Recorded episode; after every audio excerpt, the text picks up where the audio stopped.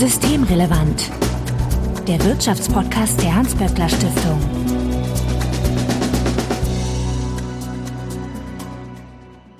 Heute ist Dienstag, der 22. Juni 2021. Willkommen zur 63. Ausgabe von Systemrelevant. Johanna Wenkebach, ich grüße dich. Hi, grüß dich, Marco. Johanna, du bist die Leiterin des HSI, des Hugo Sitzheimer Instituts, und ihr beschäftigt euch mit den arbeitsrechtlichen Fragen in der Hans-Böckler Stiftung. Und wir nehmen ja heute etwas früher auf als sonst, will heißen, heute ist Dienstag, der 22., aber die Folge wird erst in der Woche drauf, also zwischen dem 28. Juni und dem 2. Juli veröffentlicht. Das mussten wir urlaubsbedingt so machen. Und wir müssen gleich darauf hinweisen, dass wir im Juli so eine kleine Sommerpause machen. Wir haben aber zwei Folgen vorbereitet, die ihr dann hören könnt. Die sind thematisch zeitlich völlig unverfänglich. Das wird einmal mit Sebastian Dolin sein und einmal mit dir, Johanna. Da freue ich mich auch schon drauf. Am Freitag hören wir uns nämlich wieder. Sehr schön, ich freue mich auch schon. So, ich hoffe, unabhängig davon hält sich der Stress dann doch bei dir in Grenzen. Ja, davon wollen wir heute unter anderem reden. Stress. und äh, wie er sich begrenzen lässt durch Arbeitszeitregeln nämlich. Wenn ihr uns noch etwas mitteilen möchtet oder mit in den Urlaub geben möchtet, dann könnt ihr das tun, indem ihr uns auf Twitter erreicht, at böckler-de oder per E-Mail an systemrelevant.böckler.de. Also Hinweise, Korrekturen, Anregungen bitte einfach einsenden. Und Johanna findet ihr auf Twitter als at jo-wenkebach mit CK. Mein Name ist Marco Herak und heute soll es, wie Johanna schon gesagt hat, um die Frage gehen, ob das Arbeitszeitgesetz noch zeitgemäß ist.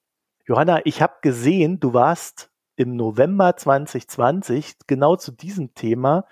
Äh, ich kann jetzt nicht sagen, hm. schon wieder als Expertin, aber auch da schon als Expertin in einem Bundestagsausschuss. Das ist so in den letzten Folgen, die wir beide gemacht haben, so, ja. so ein durchziehender roter Faden. Also bist du ja die perfekte Ansprechpartnerin für das Arbeitszeitgesetz, oder? Das hoffe ich. Ich habe mir jedenfalls sehr viele Gedanken über Arbeitszeit gemacht und zwar schon seit vielen, vielen Jahren, weil ich Arbeitszeit tatsächlich für ein ganz essentielles Gerechtigkeitsthema habe und ähm, für einfach auch eins der ganz großen Kernthemen der Arbeitswelt, sowohl der Gegenwart als auch der Zukunft, weil letztlich ist es ja schon immer in der kapitalistischen Welt auch wirklich das große Thema gewesen, wie viel Zeit zum Leben, für Familie, für Hobbys, für Sorgearbeit insbesondere, für Gesundheit, Weiterbildung, wie viel Zeit bleibt neben der Erwerbsarbeit. Und da hat es äh, viele gesellschaftliche, gewerkschaftliche Kämpfe drum gegeben und das Thema hat an Brisanz und ich finde Wichtigkeit ähm, einfach auch für das Leben der Menschen überhaupt nicht an Bedeutung verloren. Ja, und ich habe mir zum Anfang gleich eine ganz gemeine Frage aufgeschrieben. Oh. oh. Ich habe aber zwei Fragen zu der ganzen Geschichte. Und zwar die erste Frage, was genau regelt denn das Arbeitszeitgesetz? Und die zweite, war es deiner Meinung nach jemals zeitgemäß? wirklich ein bisschen gemein. also die erste finde ich aber tatsächlich klasse, weil ähm, das zu, gleich zu den Punkten gehörte, wo ich mir in meiner Vorbereitung vorgenommen hatte, sie anzusprechen.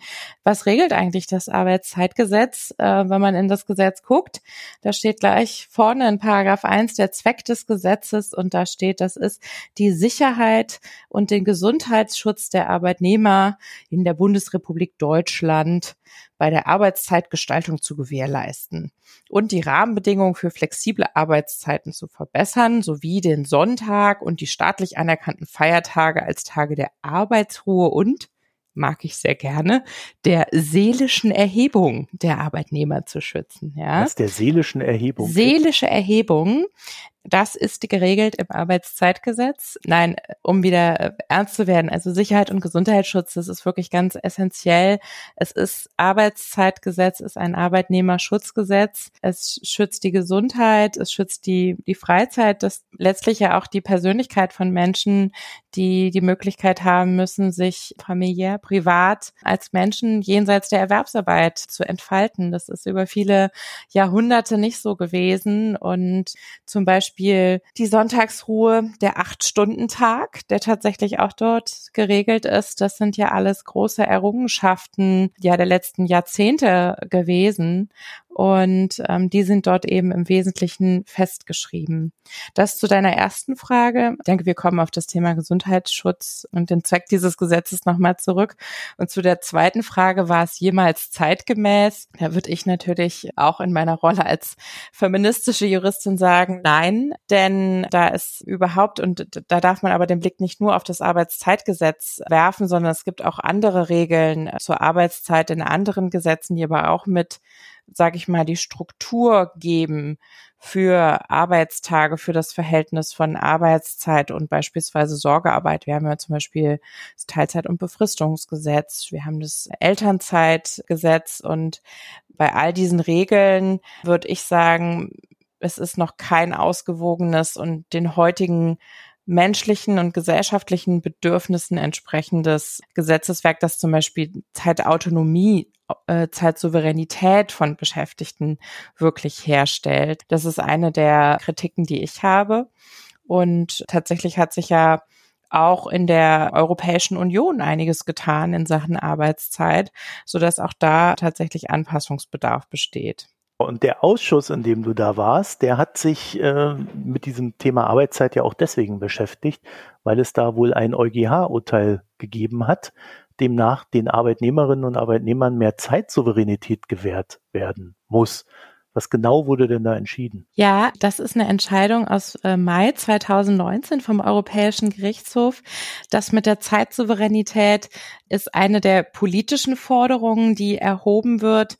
Hier in diesem Fall ähm, ging es äh, konkret um einen Antrag der Grünen. Das EuGH-Urteil bezieht sich aber auf die Vorgabe des europäischen Rechts an die Mitgliedstaaten, dafür zu sorgen, dass jeder Arbeitgeber ein, ähm, das ist jetzt wirklich ein Zitat ähm, des Urteils, ein objektives, verlässliches und zugängliches System einrichtet, in dem die von jedem Arbeitnehmer geleistete tägliche Arbeitszeit erfasst werden kann. Das heißt, es wurde hier die Vorgabe gemacht, dass ArbeitnehmerInnen die Zeit erfassen und zwar nicht die Arbeitnehmer selbst, sondern der Arbeitgeber soll die Zeiterfassung sicherstellen und die Mitgliedstaaten, das hat der EuGH gesagt, also alle Mitgliedstaaten der Europäischen Union müssen eben dafür sorgen, dass in ihren Arbeitszeitgesetzen diese Zeiterfassung sichergestellt ist. Jetzt lass mich mal raten. Die Arbeitgeber haben dann gesagt, es kann ja nicht sein, dass wir zurück zur Stechuhr kommen. Ja, genau. Stechuhr ist sozusagen das Hauptargument dann in der Auseinandersetzung um, was heißt das jetzt und dieses Schreckensszenario von rückwärtsgewandter Arbeitszeitpolitik ist da immer aufgemacht worden. Das wird sehr stark auch immer noch angeführt in der Diskussion um die Regulierung von mobiler Arbeit, über die wir hier im Podcast auch schon oft gesprochen haben. Also ganz oft wird diese diese Veränderung der Arbeitswelt immer wieder auch als Beispiel angeführt dafür, na ja, und wer schon von zu Hause oder mobil arbeitet, bei dem ist ja egal, ob er jetzt um 23 Uhr, um 1 Uhr oder um 5 Uhr morgens seine E-Mail schreibt, weil das ist ja alles dann äh, auch wirklich, muss ja auch flexibel sein. Und andere haben aber eben gesagt, na gut, schauen wir doch mal rein ins Arbeitszeitgesetz. Natürlich gibt es eine Pflicht zur Arbeitszeiterfassung. Allerdings steht da, das ist wiederum Paragraph 16, ist eben nicht so deutlich, wie der Europäische Gerichtshof es jetzt gesagt hat, sondern sondern da steht drin, der Arbeitgeber ist verpflichtet, die über die werktägliche Arbeitszeit des Paragraph 3, da ist nämlich die werktägliche Arbeitszeit geregelt, also die über diese werktägliche Arbeitszeit hinausgehende Arbeitszeit aufzuzeichnen. Das ist jetzt nicht gleich die Formulierung des EuGH objektives, verlässliches, zugängliches System über die geleistete tägliche Arbeitszeit. Denn im deutschen Gesetz steht ja nur das, was über die tägliche Arbeitszeit hinausgeht. Da entbrannte dann auch unter den Juristinnen und Juristen natürlich ein Streit. Das ist ja nun mal unsere Profession. Die einen sagten, na ja, dann muss jetzt eben das Arbeitszeitgesetz geändert werden, damit man da ganz klar reinschreibt, so ist es. Die anderen sagen, nein, nein, alles gut, wir haben hier die Zeiterfassung und außerdem, das ist dann noch weitergehend, ist das rückwärtsgewandt. Wir haben ja tatsächlich am HSI richtig auch ein Rechtsgutachten dazu in Auftrag gegeben, das nochmal zu klären, was denn nun aus diesem EuGH-Urteil für das deutsche Arbeitsrecht folgt. Es ist natürlich eindeutig, dass eine Pflicht der Arbeitgeber zur Arbeitszeiterfassung äh, besteht es wäre schön, so habe ich es beispielsweise ähm, in dieser Anhörung im Bundestag vertreten, wenn man einfach klarstellen würde, diese Anforderungen des EuGH auch im deutschen Gesetz, so dass im Zweifel Menschen das Gesetz aufschlagen können und wissen, zu was der Arbeitgeber verpflichtet ist. Betriebsräte beispielsweise oder auch ArbeitnehmerInnen, die wissen wollen, was eigentlich ihre Rechte sind. Und das ist so jetzt natürlich nicht abgebildet. Wenn man sich aber anschaut, wie viele Überstunden in Deutschland gemacht werden, und das ist ja kürzlich nochmal abgefragt worden von der Linken, dann sieht man, dass das mit der Arbeitszeiterfassung äh, womöglich nicht ganz so glatt läuft, wie es vielleicht vorgesehen ist. Denn natürlich ist die Arbeitszeiterfassung auch kein Selbstzweck. Das hat der EuGH sehr deutlich gemacht. Er hat in diesem Urteil sehr deutlich gemacht, dass es um Gesundheitsschutz geht von Beschäftigten, also das, worüber wir schon gesprochen haben, auch Zweck des deutschen Arbeitszeitgesetzes ist. Und er hat auch gesagt, es geht letztlich auch um Beweisfragen. Er macht deutlich, dass ArbeitnehmerInnen immer diejenigen sind, die äh, meistens am kürzeren Hebel sitzen, die Schwierigkeit haben zu beweisen, wenn sie Ansprüche gegen den Arbeitgeber erheben, dass die Voraussetzungen dieser Ansprüche erfüllt sind. Und deswegen brauchen sie ein Arbeitszeiterfassungssystem, um im Zweifel zum Beispiel auch Gehaltsansprüche durchzusetzen. Ja, also es hat definitiv auch eine Beweisfunktion und die tut Not, wenn man sich anschaut, äh, wie viele auch unbezahlte Überstunden in Deutschland ja gemacht werden. Ich liege jetzt nicht ganz falsch, wenn ich sage, die Schwierigkeit bei der Arbeitszeiterfassung liegt weniger darin, dass man am Ende rausfinden wird, die Leute arbeiten zu wenig und der Arbeitgeber muss sie dahin treten, mhm. dass sie ihre acht Stunden da voll machen mhm. oder wie viel auch immer es im Einzelfall sind, sondern das Ding wird dann wohl eher sein, wenn man dann erstmal die Arbeitszeiten ordentlich erfasst. Sprich, wenn jemand zum Beispiel sein berufliches Handy um 23 Uhr rausnimmt, dass das dann als Arbeitszeit gilt und irgendwie auf diesem Handy vielleicht auch getrackt wird. Ne? Es hat sicherlich zum Beispiel auch eine Selbstschutzfunktion, ne? also selber zu überprüfen, wie viel habe ich heute eigentlich schon gemacht. Also ich weiß nicht, wie es dir geht, aber bei der Arbeit, die wir machen, mit diesem am Bildschirm, da rauschen oben die Mails rein, äh, die man hinten versucht wegzuarbeiten. Und am Ende des Tages ist irgendwie mehr da, als man das Gefühl hat, gemacht zu haben, so dass ja eigentlich permanent das Gefühl da ist. Und so wird das das ja dann nicht nur eine subjektive Wahrnehmung jetzt von mir, sondern wird ja auch in allen Umfragen über was macht Digitalisierung zum Beispiel mit eurer Arbeit genauso beschrieben, dass wir einerseits eine enorme Verdichtung haben und andererseits, dass alles so schnell geht, dass man am Ende des Tages das Gefühl hat, oh, ich habe ich eigentlich irgendwie was geschafft? dann guckt man in seinen Postausgang und sagt, naja, diese E-Mails werde ich alle irgendwann geschrieben haben und die Texte, aber natürlich hilft es da zu sehen, so und so viele Stunden sind seitdem vergangen.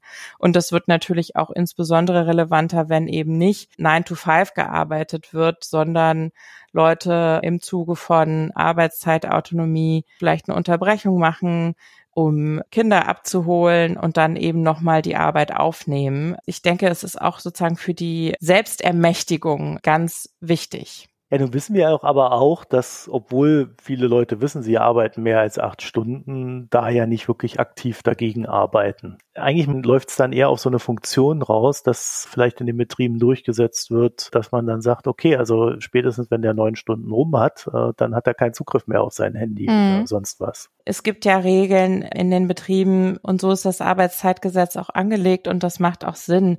Es wird ja immer gerne auch von denjenigen, die da aus meiner Sicht letztlich eine Aufweichung des Schutzes wollen, argumentiert, dass das alles viel zu starre Regeln seien, die nicht mehr hineinpassten in unsere ähm, flexible, globalisierte Arbeitswelt. Natürlich macht das einen Unterschied, ob man mit Unternehmen, Geschäftspartnern im Austausch ist, die zeitversetzt arbeiten am anderen Ende der Welt.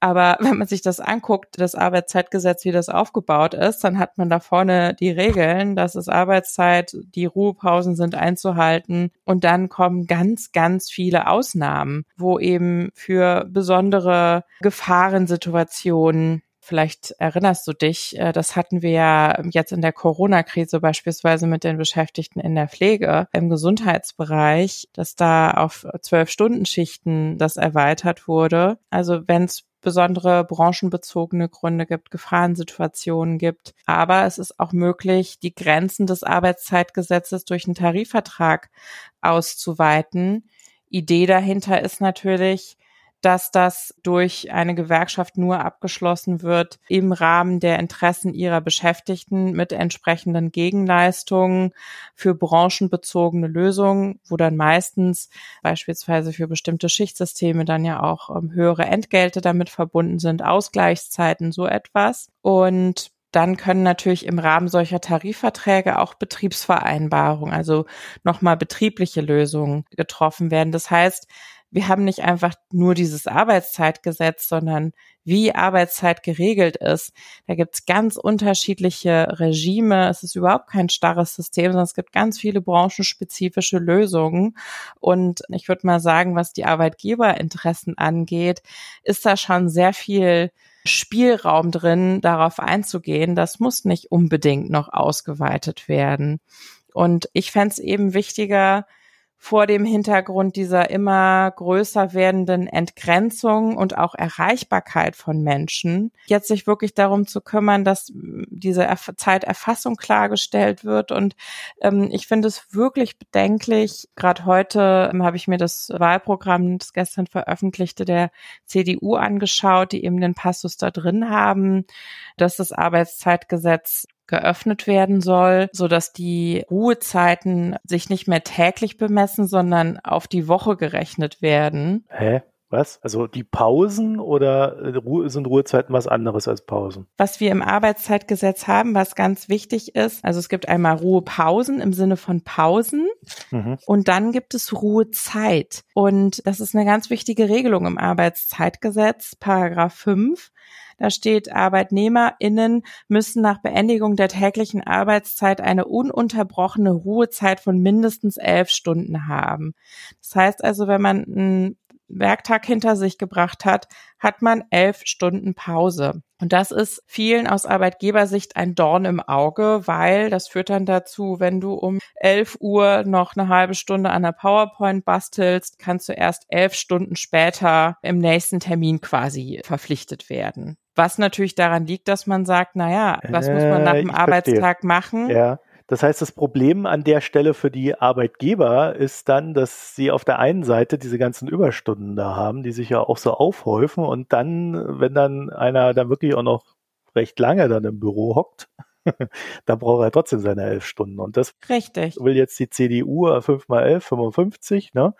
Dann quasi über die Woche gestreckt auf 55 Stunden Ruhezeit die man irgendwann mal irgendwie Genau, also Sie verweisen da auf das europäische Recht, da gibt's eine Arbeitszeitrichtlinie. Ähm, da ist eben nicht eine tägliche Höchstarbeitszeit, auf die dann eine Ruhezeit folgt, vorgesehen, sondern eine wöchentliche Höchstarbeitszeit. Und da steht dann auch drin, dass eine tägliche Mindestruhezeit von elf zusammenhängenden Stunden pro 24 Stunden Zeitraum vorgesehen ist. Ja, also da ist dann schon innerhalb von 24 Stunden doch mehr möglich.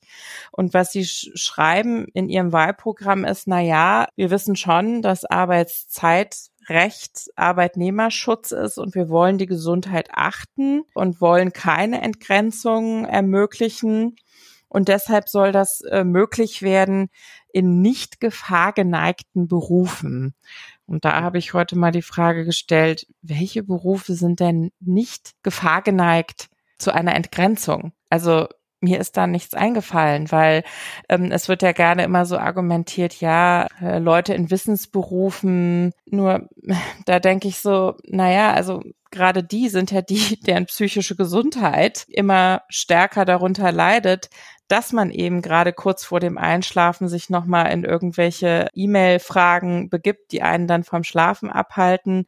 Ähm, es gibt da sehr eindeutige Untersuchungen von verschiedenen Institutionen. Zum einen, was die psychische Belastung durch entgrenzte Arbeitszeit angeht. Und da sehe ich nicht, wie jetzt beispielsweise hochqualifizierte da weniger Gefahr geneigt sind. Also wenn wir uns die Untersuchung von Yvonne Lott anschauen, beispielsweise aus dem WSI, dann kommt es ja sehr deutlich zu der Einschätzung, dass gerade auch Hochqualifizierte diese interessierte Selbstgefährdung äh, nennen die SoziologInnen das, ja, dass sie da verfallen sozusagen und dann eben diese Überstunden machen und damit ihre insbesondere psychische Gesundheit gefährden. Es gab ja ganz kürzlich gerade aber auch die Studie der OECD, wo deutlich wurde, dass es einen Zusammenhang zwischen Herzinfarkten, Schlaganfällen und überlangen Arbeitszeiten gibt. Und das finde ich nicht sehr weit hergeholt, denn unsere Körper brauchen nun mal Ruhe und Schlaf. Und ich finde, das lässt sich auch schlecht über die Woche verteilen, sondern Schlaf und eine Pause ist ein tägliches Bedürfnis. Und ähm, was man schon auch sehen muss, ist, dass für viele Menschen, die schlechte Verhandlungsmöglichkeiten haben, was Arbeitszeitautonomie angeht, die aber auch im Verhältnis zu ihrem Arbeitgeber in einer schlechteren Verhandlungsposition sind, ihre Rechte durchzusetzen, dass gerade die wirklich essentiell auf das Arbeitszeitgesetz und die dort gesetzten Grenzen angewiesen sind. Ich bin gerade ein bisschen baff. Diesen Begriff, gibt es den im Rechtlichen? Nicht Gefahr geneigt? Ja, also Gefahr geneigt ist tatsächlich auch ein rechtlicher Begriff. Ich habe heute noch nicht rekonstruiert, aus welchem Rechtsgebiet er kommt. Also müssten wir jetzt hier äh, live googeln, wenn wir das herausfinden ja. wollen. Also ich habe daraus geschlossen, Neigung zur Gefahr der Entgrenzung. Das Wahlprogramm schweigt dann tatsächlich dazu, welche Berufe sie dort sehen. Ich kenne das aus Diskussionen, dass gesagt wird, ja, die Hochqualifizierten, die High Potentials und sowas, denen darf man doch die Freiheit nicht nehmen, dann abends noch mal ein paar E-Mails zu checken und trotzdem am nächsten Morgen am Start zu sein. Aber auch deren Gesundheit ist ja gefährdet durch Entgrenzung. Und wenn sozusagen in den Ebenen, beispielsweise in den Entgeltbereichen oder in den Verantwortungsbereichen von Unternehmen, wo viele andere hinwollen, so gearbeitet wird, dann ist, ist es, setzt es natürlich einen Maßstab auch für alle anderen. Und ich glaube, da reißt man dann Dämme ein, die eben dann letztendlich auch die Bereiche überfluten, wo es wirklich gefährlich ist, wenn diese Arbeitszeitschutzdämme fallen. Und ich finde auch das Argument, dass auch, es wird immer wieder gesagt, ja, das ermöglicht doch eine bessere Vereinbarkeit von Familie und Beruf. Und das ist, finde ich, nochmal ein ganz wichtiger Aspekt an der Stelle zu widersprechen, weil es wird wirklich immer wieder ähm, an, in diesen Argumentationen der Ablauf der berufstätigen Mutter beschrieben, die nachmittags ihre Kinder abholt Zeit mit ihnen verbringt und doch bitte die Freiheit haben soll, dann abends äh, noch mal ein paar Stunden am Computer zu arbeiten. Und zum einen da die Vorstellung, dass das nicht durch Gleichzeitrahmen beispielsweise die von mir eben schon beschriebenen legalen Lösungen von Arbeitszeitflexibilisierung abgedeckt werden könnte. Zum anderen dann die Frage, ja, aber will sie denn wenn sie abends noch arbeitet, wirklich nicht diese elf Stunden Ruhezeit haben. Also ich unterstelle tatsächlich, dass das nicht als Freiheitsbeschränkung empfunden wird.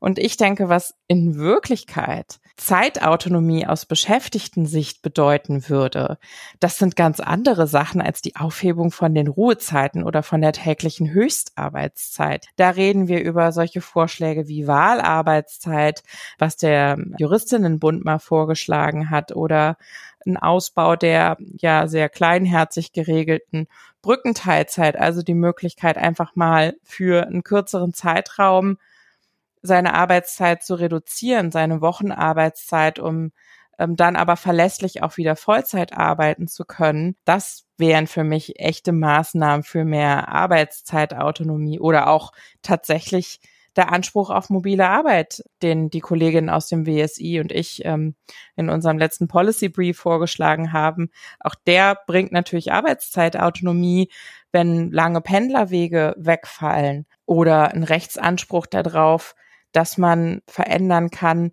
wie die Lage der Arbeitszeit liegt. Also kann ja entscheidend sein, ob du deinen Job weitermachen kannst. Habe ich gerade als ehrenamtliche Richterin beim Arbeitsgericht gehabt, ja eine Altenpflegehelferin, alleinerziehende Mutter, die keine Kita gefunden hat, die um 6 Uhr öffnet in einem für sie zumutbaren Umkreis zwischen ihrem Wohnort und ihrem Arbeitsplatz. Und der Arbeitgeber hat gesagt, du kannst aber nicht die Schicht später anfangen, dann musst du halt gehen, weil unsere Schichten fangen nur um diese Uhrzeit an. Und da denke ich, also wenn wir Vereinbarkeit von Familie und Beruf fördern wollen und dabei die Arbeitszeit in Blick nehmen, die natürlich ein ganz essentieller Hebel ist, dann müsste man eher solche Probleme angehen, als den Leuten dann den Schutz durch Ruhezeiten und Höchstarbeitszeiten wegzunehmen. Das finde ich einfach, ist mir wichtig, äh, das aufzudecken, dass das aus meiner Sicht ein vorgeschobenes Argument ist, dass es da um die Vereinbarkeit geht.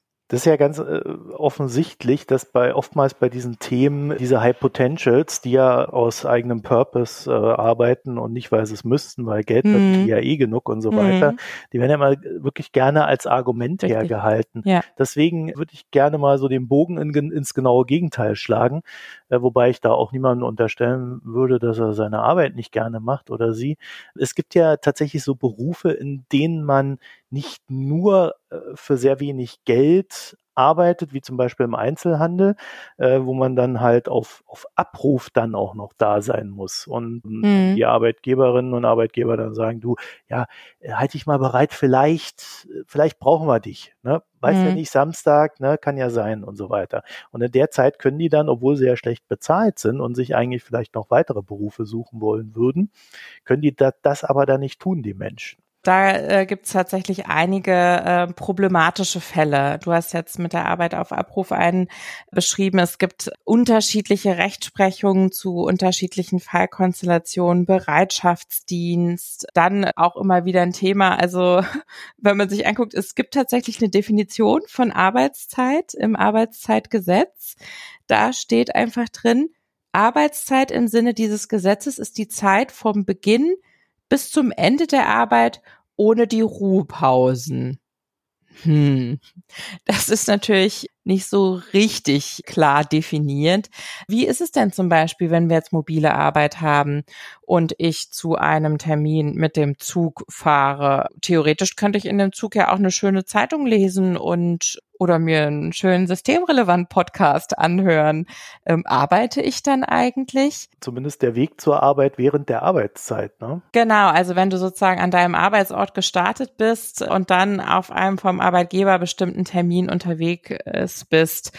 Wir haben zu Dienstreisen und deren rechtlicher Behandlung auch ein ganz großes Rechtsgutachten von einem Professor herausgebracht in der Schriftenreihe, was denke ich schon deutlich macht, wie vielseitig da die Fragen und auch der Streit darum ist, ist das jetzt Arbeitszeit?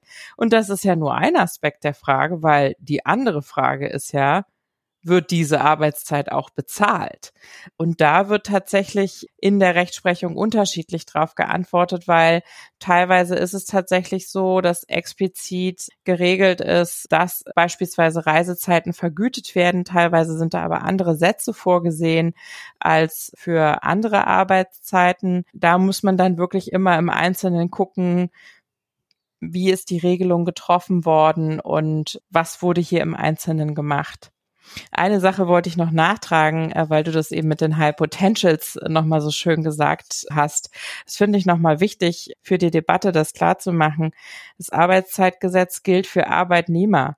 Ja, das heißt, Leute, die Unternehmer sind, die sind natürlich nicht davon erfasst. Und ähm, was ist da der Unterschied? Bei Arbeitnehmern geht man von weisungsgebundenen Menschen aus, also Menschen, die eben nicht selbstbestimmt ihre Arbeit organisieren, auch mit der entsprechenden wirtschaftlichen Unabhängigkeit, sondern diese Regeln gelten für Arbeitnehmer, die im Wesentlichen weisungsgebunden sind. Und ich finde, da kommt eben immer auch dieses Über-Unterordnungsverhältnis zum Arbeitgeber zum Ausdruck, so dass man, finde ich, nur sehr schwer argumentieren kann, dass Leute wirklich ganz freiwillig aus Interesse äh, und mit ganz großer Freiheit mhm. sich entscheiden, um 23 Uhr nochmal die E-Mails zu checken.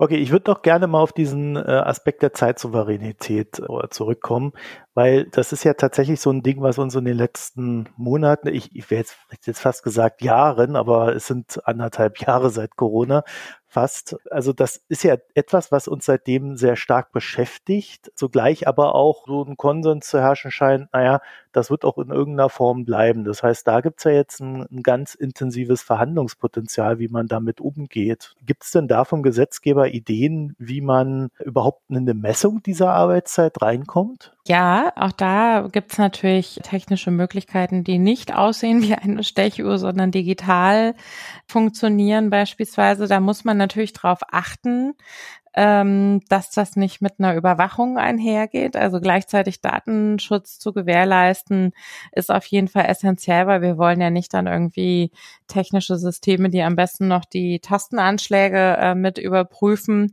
um zu wissen, wie effizient dann auch innerhalb der Arbeitszeit gearbeitet wurde. Also das ist sicherlich eine Herausforderung.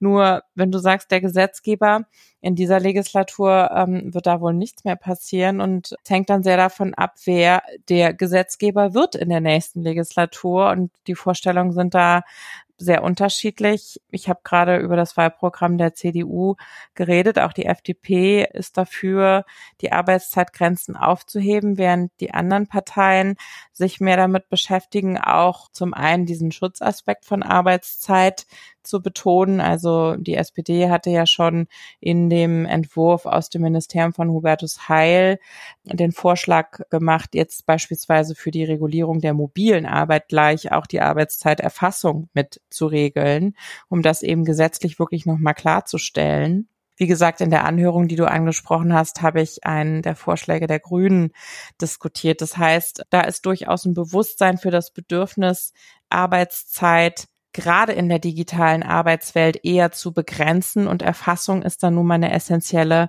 Herausforderung für. Was ich mir auch gewünscht habe für den Wahlkampf und auch für die nächste Bundesregierung ist, und das gehört für mich auch unter die Überschrift Arbeitszeit eben wirkliche Ideen dazu, die von dir angesprochene Arbeitszeitsouveränität oder auch Arbeitszeitautonomie tatsächlich aus Beschäftigten Sicht geschaffen werden kann. Arbeitszeit ist ja immer sehr stark getrieben von den Bedürfnissen, Produktionsvoraussetzungen, Kundenwünschen der Arbeitgeber. Aber ich denke, dass auch auf der Arbeitnehmerseite wirklich ganz legitime Interessen sind. Das betrifft zum einen in Zeiten der ökologischen Transformation, aber auch der Digitalisierung beispielsweise das Bedürfnis nach Weiterbildungszeiten. Ich denke, da müssen wir weiter ausbauen, dass es Möglichkeiten gibt, ohne seinen Job aufzugeben, wirklich Zeit zu bekommen, um sich weiterzubilden, neue Berufe zu erlernen oder sich mit einem durch Digitalisierung sehr stark veränderten Beruf zu befassen.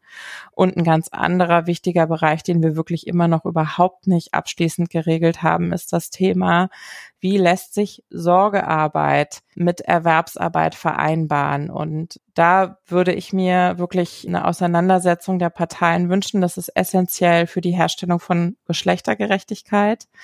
Ähm, es hat sehr kluge Vorschläge gegeben. Ich habe schon angesprochen den Vorschlag des Juristinnenbundes ähm, zur Wahlarbeitszeit. Der ist auch von den Gewerkschaften intensiv diskutiert worden. Natürlich haben auch die Gewerkschaften ganz präzise Forderungen für die Arbeitszeiten, dass beispielsweise Teilzeit ist immer noch nicht äh, wirklich als ein atmendes System ausgestaltet, sondern als Einbahnstraße. Die Brückenteilzeit, die ich angesprochen habe, wollte darauf reagieren. Das ist aber halbherzig passiert.